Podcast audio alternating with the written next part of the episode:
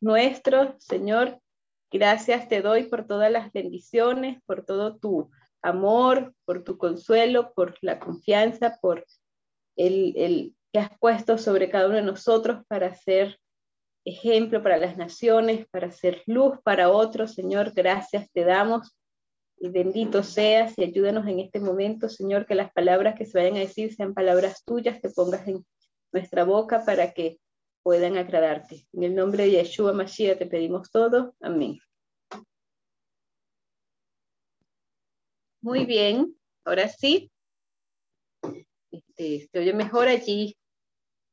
Seguramente me habían estado escuchando a lo lejos porque estaba el micrófono, no estaba activo, pero ahora ya está aquí activo. Eh, la porción, ¿verdad?, de esta, de esta semana de los profetas, de las afectará, de acuerdo a lo que le dijo Ronald, este, son tres textos, ¿verdad? Está Oseas 14.2 y este, al 10, eh, Joel 2, 15 al 27 y Miqueas 7, 18 al 20. Pero este Shabbat es especial. Estaba, Ronald ayer refería eh, Rosa Chanay y Yom Kippur, ¿verdad? Y, pero ya eso quedó atrás, quedó en el pasado. Ahora nos estamos, estamos ahora en, en el Shabbat especial antes de Sukkot, ¿verdad? Conocida por la fiesta de los tabernáculos. Y es por ello que el, el, pueblo de Israel lee estos tres textos en este Shabbat, en este Shabbat que estamos hoy eh, de Sukkot, ¿verdad? Así que ahí vemos cómo, cómo va pasando, ¿verdad? Las cosas. Tenemos que vivir siempre allí en ese, en ese presente, en ese continuo cambio. Hashem desea que sus hijos siempre estén eh, atentos a todos los acontecimientos, a todo lo que Él está haciendo por ellos, a todas sus bendiciones, a todas las, las bondades y misericordias que Él tiene. Allí en Oseas 14.2, ¿verdad? Nos viene diciendo, tened palabras de arrepentimiento, convertíos al Señor y decidle, quita toda iniquidad y acepta el bien, y ofreceremos la ofrenda de nuestros labios. Allí vemos que estamos terminando o acabamos de terminar el día del perdón, ¿no?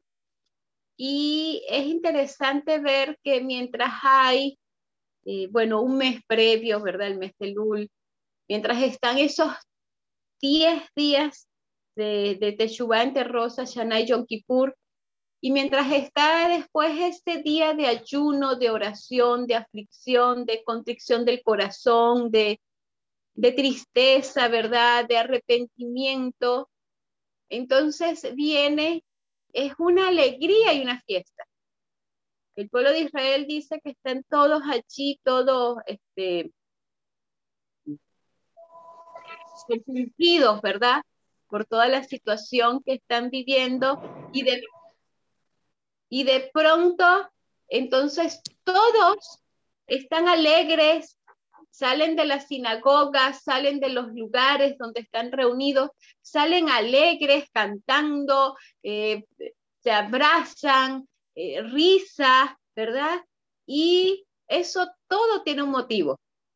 Ronald hablaba un poco de eso ayer, ¿verdad? Todo tiene un motivo. El motivo es que ellos, después de pasar todo ese tiempo, están seguros de que fueron perdonados y de que su nombre ha sido inscrito en el libro de la vida, que pueden comenzar, ¿verdad?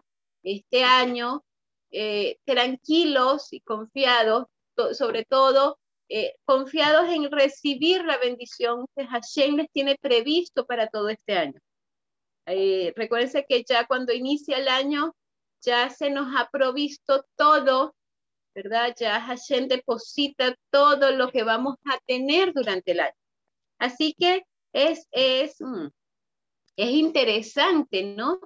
Ver cómo pasa, eh, pasa como que de un extremo a otro, de silencio, aflicción, ¿verdad? Contrición del corazón, a prorrumpir en cantos, en alegría, en saltos, en regocijo, ¿verdad? En, en reunirse con la familia, en comer. Y allí Ronald hablaba ayer, ¿verdad? Un poco sobre el sacerdote.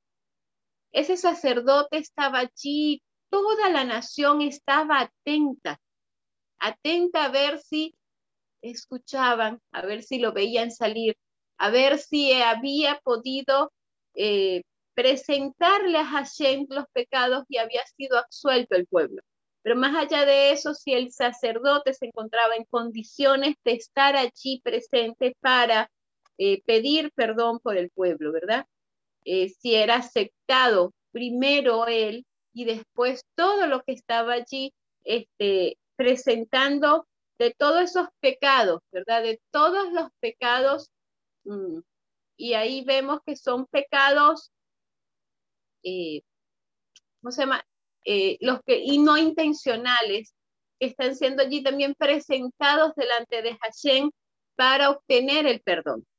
Vemos entonces aquí que Oseas 14.2 inicia, ¿verdad? Este Shabbat, este Shabbat antes de Sukkot, antes de esta fiesta de los tabernáculos, que qué más que recuerda esta fiesta de los tabernáculos que el pueblo de Israel por el desierto, el pueblo de Israel allí sustentados por Hashem, comiendo la comida de Hashem, siendo cubiertos por la nube, por el fuego, por Hashem, ¿verdad? Eh, en un sitio donde inhóspito, donde no hay vida, donde nadie, ¿verdad? Este, desea estar. Allí estaba el pueblo, tuvieron agua, tuvieron alimento, tuvieron el cuidado, vivieron en carpas y eso quedó como recordatorio para que ellos pudieran reflexionar en la bendición que el Señor les da, en que el Señor es quien los sustenta. Cómo estuvieron en el desierto sin absolutamente nada y el Señor les proveyó de todo. Entonces allí en cada fiesta del tabernáculo ellos tienen que ir a recordar lo que sucedió en un tiempo. Y nosotros más allá de eso sabemos, ¿verdad? Tenemos eh, que vamos a nosotros también vivir un periodo igual. Esperamos un periodo igual, un periodo donde vamos a estar en un sitio que realmente no nos pertenece porque somos habitantes de la tierra. Y estaremos un periodo, lo cual conocemos como el milenio, en un sitio donde la morada no es nuestra morada definitiva, ¿verdad? Y este, allí después estaremos retornando a esta tierra que va a ser recreada una vez que sea purificada de su pecado, del pecado de la tierra, que ya hablamos anteriormente cuando hablamos de este, los, el año del, del jubileo y del año del descanso de la tierra que no se le ha dado durante todos estos años de pecado.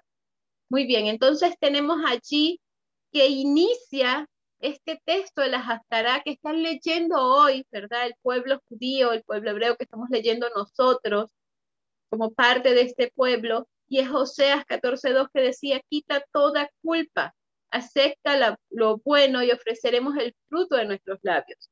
Allí más adelante en Joel 14, en Joel 2, 15 y 16, dice lo siguiente toca trompeta, tocad trompeta en Sión, pregonad ayuno, llamad solemne asamblea, reunid al pueblo, santificad la reunión, juntad a los ancianos, congregad a los niños y a los niños de pecho, salga de su cámara el novio y de su tálamo la novia. Ahí está entonces diciendo de que recordándonos, ¿verdad?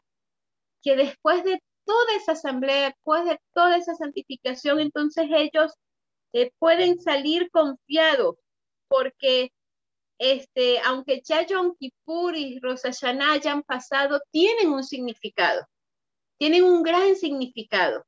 Y ellos lo van a recordar y lo vamos a recordar como algo este, bonito. Y estamos entonces ya pensando y anhelando nuevamente esos momentos de Rosh y Yom Kippur.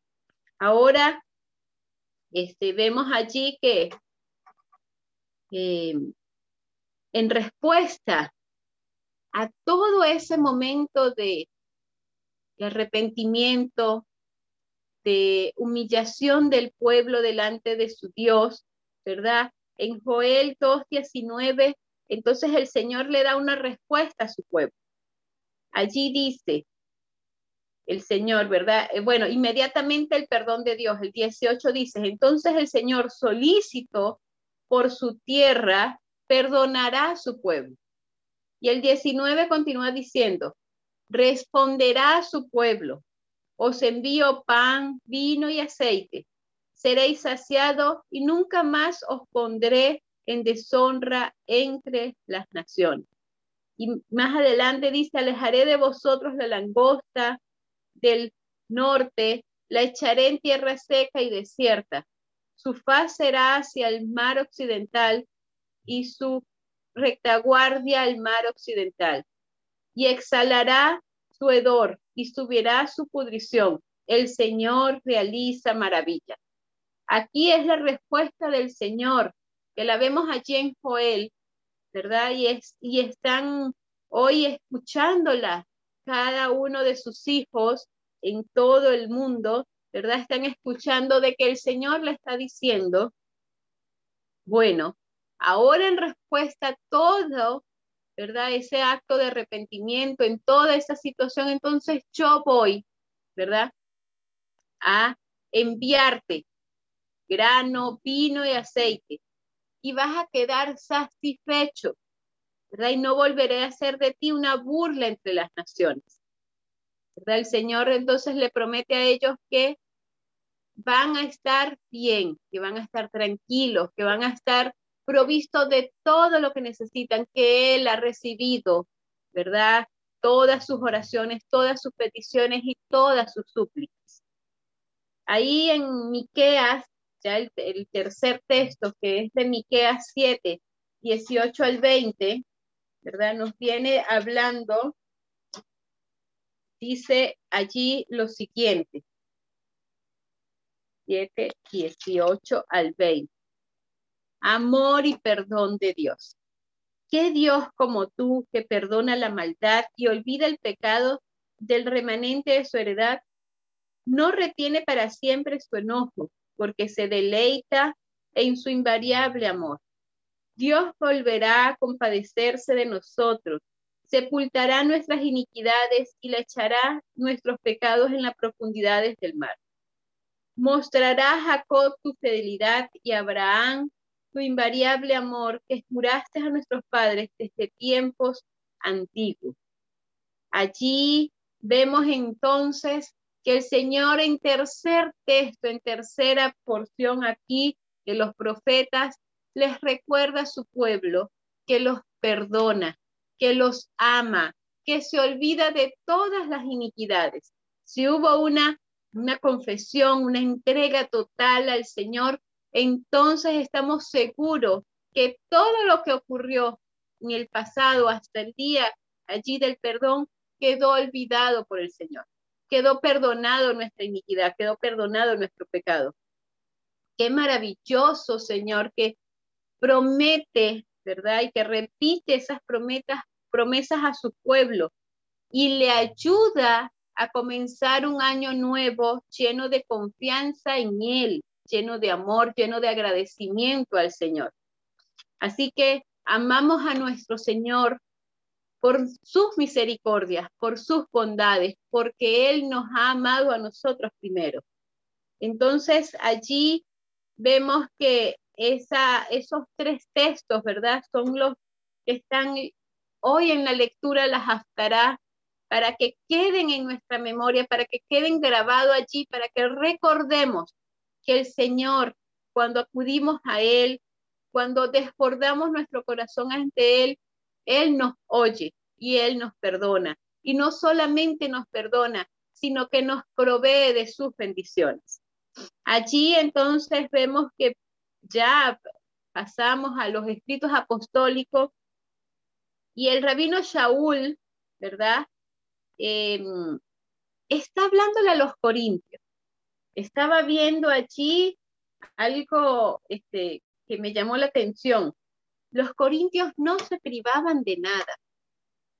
era una nación que estaba acostumbrada a hacer lo que quería, a tener lo que quería, a disfrutar y comer de todo cuanto había, cuanto existía. Y el rabino Shaul está hablando con ellos, ¿verdad? Y les está recordando allí en 1 Corintios 16, que dice, ahora bien, estas cosas pasaron como ejemplo para nosotros, para que no anhelemos las cosas malas como ellos lo hicieron. Entonces, ahí está hablándole de todas las, las situaciones, ¿verdad? Que ahí como el Señor guiaba a su pueblo Israel. Él les está hablando de todas las, las bendiciones que el Señor hizo por su pueblo y les está hablando allí de algunas situaciones que no estuvieron bien por su pueblo. Allí sobre la murmuración, ¿verdad? Sobre la idolatría, sobre las comidas y algunas otras cosas que vamos a estar viendo allí que él le está recordando y le está diciendo. Todas esas cosas pasaron como ejemplo para nosotros, para los que no nos no anhelemos las cosas malas como ellos lo hicieron. Y este, en el, sigue en el 11 otra vez, vuelve a repetir, ¿verdad? Estas cosas le sucedieron por ejemplo y fueron escritas para advertir a los que han llegado al fin de los siglos. Así viene el texto que nosotros recordamos, así que el que piensa estar firme, mire que no caiga, ¿verdad? Para nosotros están todas estas advertencias del pueblo. ¿Cuánto aprendizaje hemos tenido en este año que estamos culminando de ciclo de lectura, de estudio de todo el Taná, de la Torá? ¿Cuántas informaciones nos han llegado como ejemplo para nosotros? Para nosotros que vivimos en el fin de los siglos. Para ejemplo, para que no volvamos a cometer los mismos errores. Y fueron escritas allí para quedar como ejemplo, para llamar nuestra atención. Ahí está el rabino Shaul, continúa allí hablándole de cuatro prohibiciones. Como ya le estaba mencionando, el pueblo de Corintios estaba acostumbrado a hacer lo que quería. Para ellos nada estaba prohibido. Para ellos todo era bueno y podían experimentar y podían hacer. Así que él les está diciendo, bueno, hay aquí cuatro prohibiciones. Y la primera, ¿verdad? Es la idolatría. La idolatría que estaba prohibida y él está refiriéndose de esa idolatría con, está refiriéndose con la, con la Torah directamente cuando ellos están hablando y les está refiriendo a hechos que, que, el pueblo de Israel eh, vivió, que estuvo allí, como le estaba diciendo, como ejemplo para ellos. En Éxodos 32, 6 ¿verdad? Ahí eh, está, bueno, el texto en el todo el 32 de Éxodo está hablando del becerro de oro. Y él les está diciendo, mira, está prohibido a ustedes la idolatría. Y les refiere a la historia del becerro de oro. Ya cuando le lee allí el verso 6, dice, al día siguiente, ¿verdad? Madrugaron y ofrecieron holocausto y ofrenda de paz, y el pueblo se sentó a comer y beber. Después, se levantaron a divertirse. Y allí es cuando entonces el Señor le habla a Moshe y le dice, mira, baja y ve, porque el pueblo se ha corrompido, está, se apartó, se desvió. Y ahí entonces el rabino Shaul les está diciendo eso, Tengan presente, está prohibido la idolatría, está prohibida la inmoralidad sexual, que produce como consecuencia la exclusión inmediata de la comunidad. Y eso lo vemos con referencia, el rabino Shaul le hace referencia a números 25, ¿verdad? Allí cuando vemos eh, que Israel peca en Baal Peor, ¿verdad? Allí vemos allí el pecado que, cometen allí en Baal Peor cuando Fines, ¿se acuerdan? El, hijo de, Eleazar toma venganza con este hombre que delante de todo el pueblo, delante de todas las personas, lleva, ¿verdad? Una mujer madianita y él los mata y hace justicia en el nombre del Señor y movido por el celo del Señor. Pero allí existía, ¿verdad? Recordamos que existía eso ya escrito, que si alguien veía a una persona cometer una inmoralidad sexual, tenía que ser excluida totalmente, tenía que ser, podía tomar venganza, podía matarlo, podía eliminarlo del pueblo.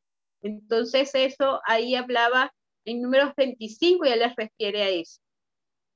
En la tercera cosa que él les prohíbe es probar o tentar a Dios con juicio.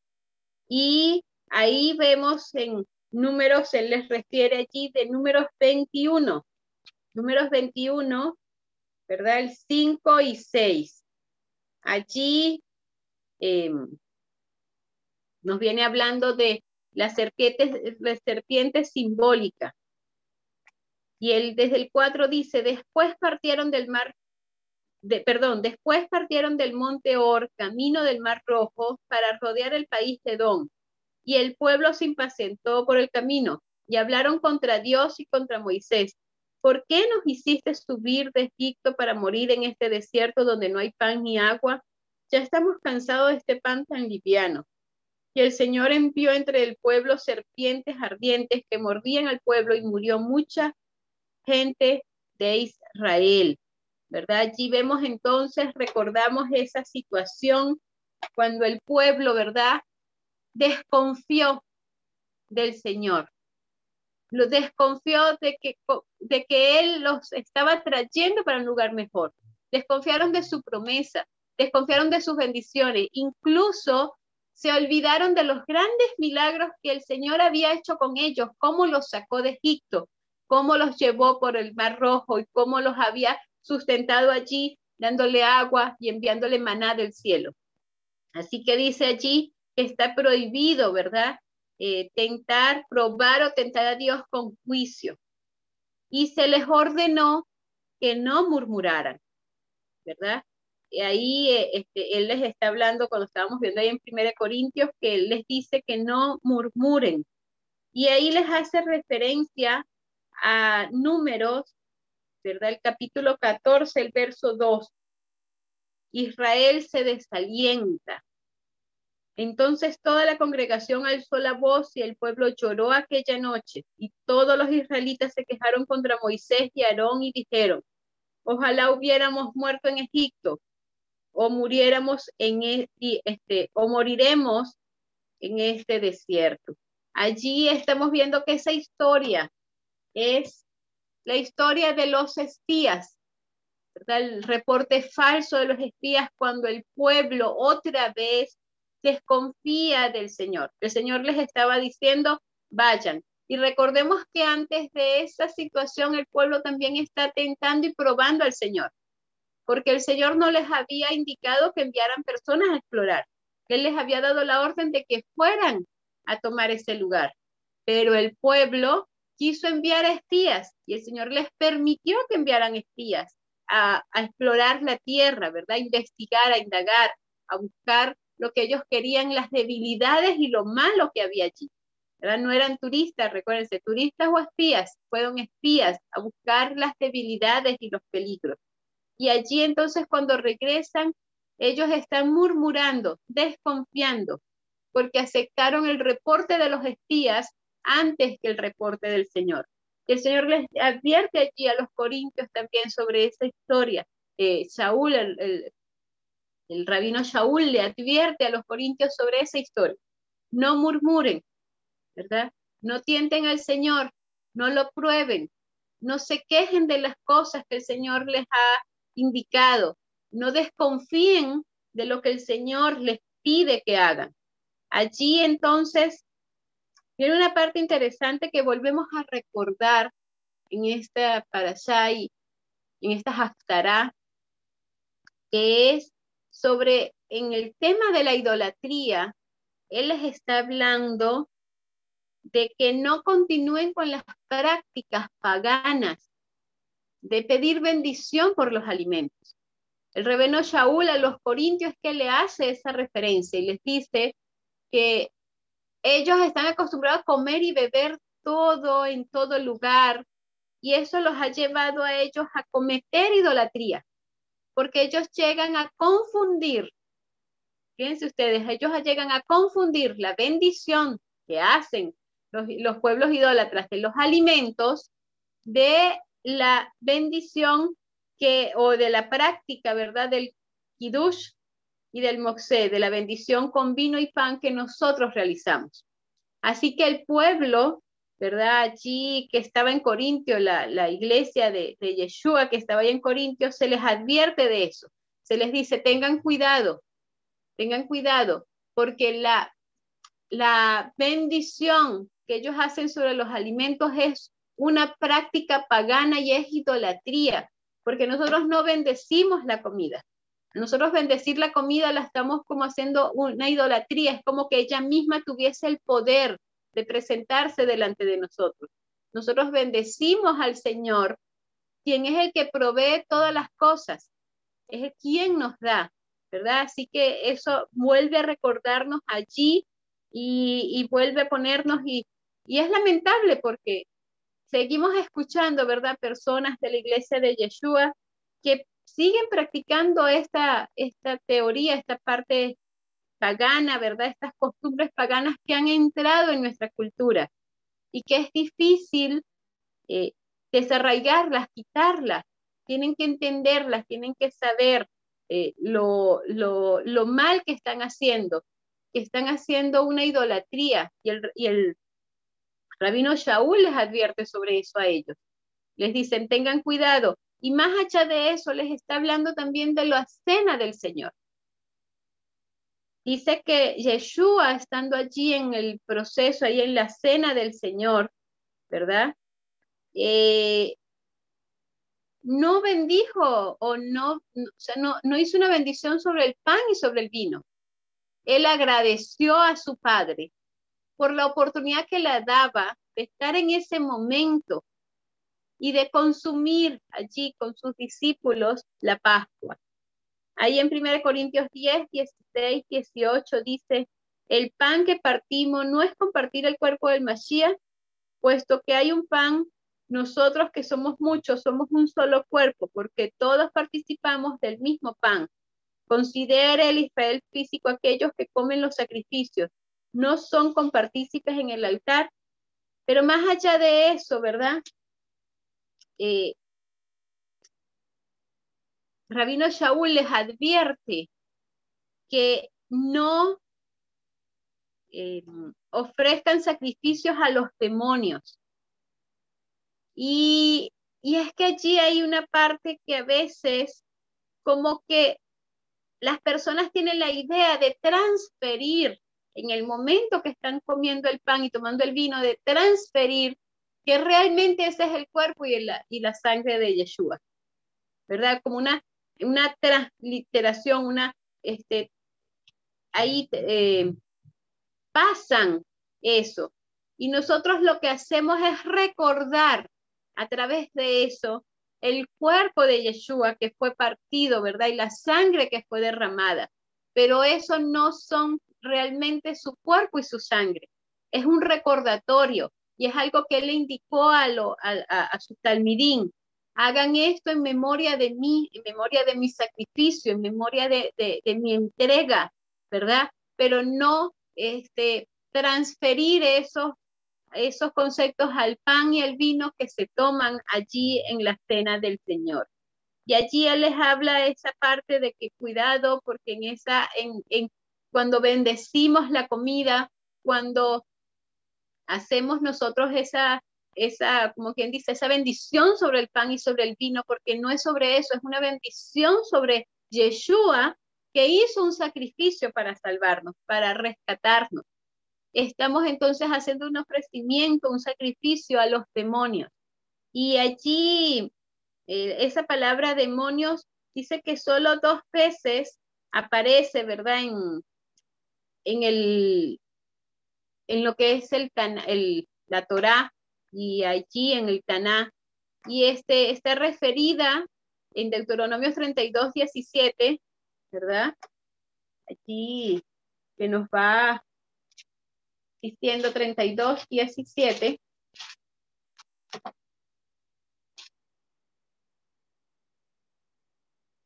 Aquí cuando estamos en ese canto de,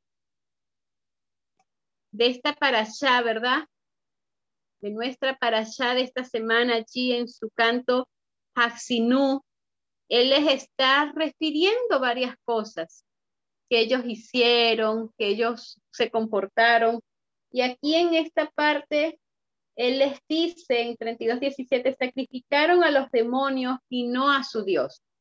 Y luego, el Salmo, luego la siguiente parte donde aparece esa palabra demonio, está en el Salmo 106, el versículo 37. Salmo 106, 37.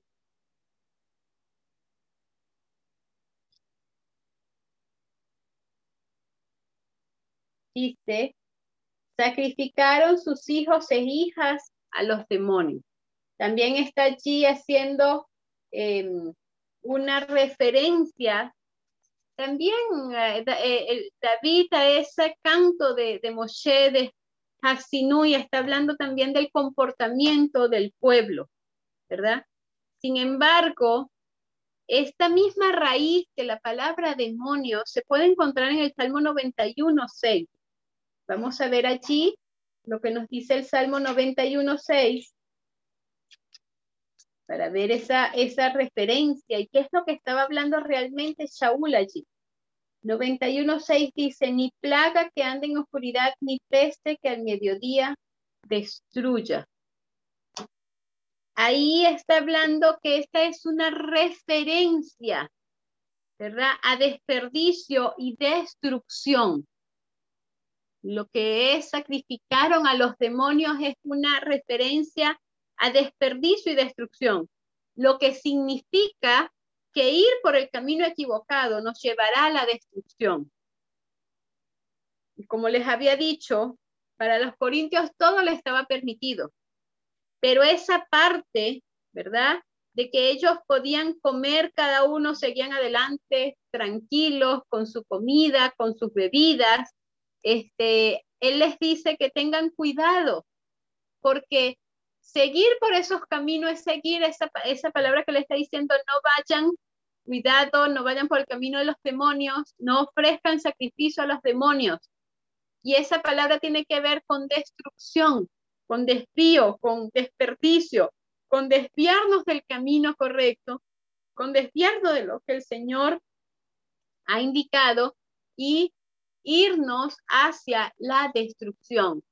Es por eso que tenemos que tener cuidado y asegurarnos que al consumir nuestros alimentos tengamos cuidado de no seguir las prácticas idólatras. Y más allá de eso, tengamos cuidado de en el momento que seamos partícipes de la cena del Señor, ¿verdad? Hacerlo de la manera correcta para honrar a Donai y demostrarle nuestro amor. Y no estar entonces incurriendo allí en una situación de idolatría, que es la transustanciación, que es considerar, ¿verdad?